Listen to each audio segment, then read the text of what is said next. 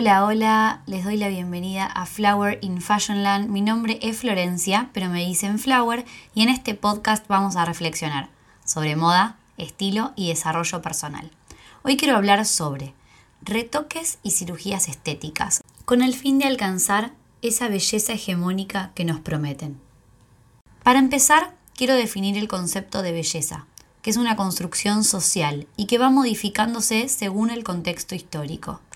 Eso me parece importante, recordar que se va modificando según el contexto histórico. El canon de belleza es el conjunto de unas características que una sociedad considera convencionalmente como hermoso o atractivo, sea una persona, un objeto y varía históricamente. La belleza no es un objeto ni es algo que se compra, pero últimamente esto es cuestionado por el alcance masivo que tenemos hacia los retoques o cirugías. Pensé qué título ponerle a este episodio y ahí pasaron por mi mente las dosis que te ofrecen de ácido y alurónico, por ejemplo, para que tu boca tenga las proporciones que hoy están de moda.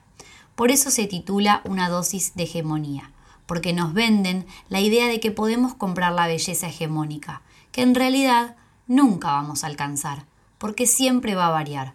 Por ejemplo, lo que se consideraba bello o estético en los 80 referido a caras y cuerpo, hoy se modificó. Me resulta muy interesante porque nos hacen creer que si nos parecemos masivamente estamos bien. En mi opinión, lo más lindo que tiene un ser humano es que ninguno se parece a otro. Ese es el diferencial. Pero como todo, depende de qué punto de vista lo veas. Una fortaleza o una debilidad. ¿Por qué querría tener la boca como el resto?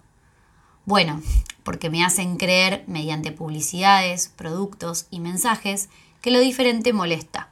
Sin darnos cuenta, entramos en ese mood y lo diferente empieza a perturbarnos.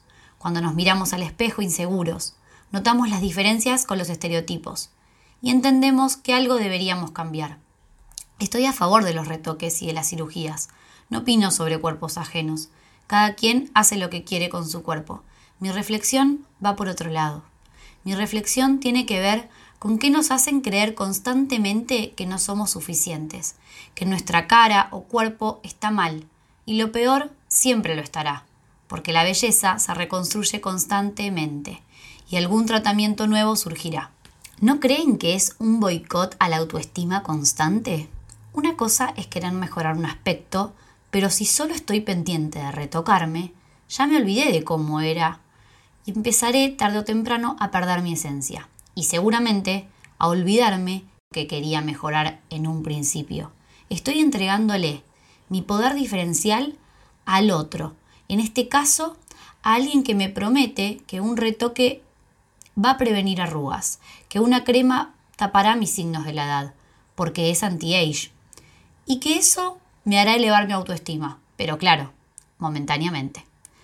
Te cuento que eso de prevenir las arrugas no va a suceder, porque el curso natural hará que las tengas, pero sí te las borrará, inmovilizando un músculo o rellenando un surco.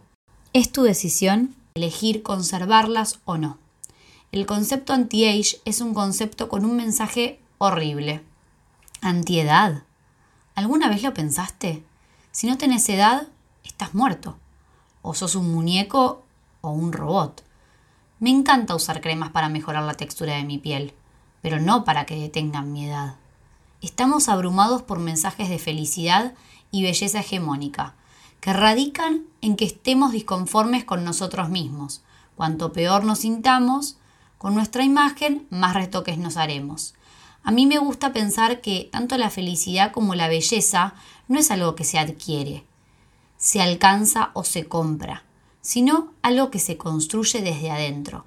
Y si tengo ganas de hacerme un retoque, me gustaría que salga de una incomodidad propia, no de una comparación con el otro o de un ideal impuesto por una industria que no se detiene en el contenido. Una industria que considera a la persona como un objeto o un envase.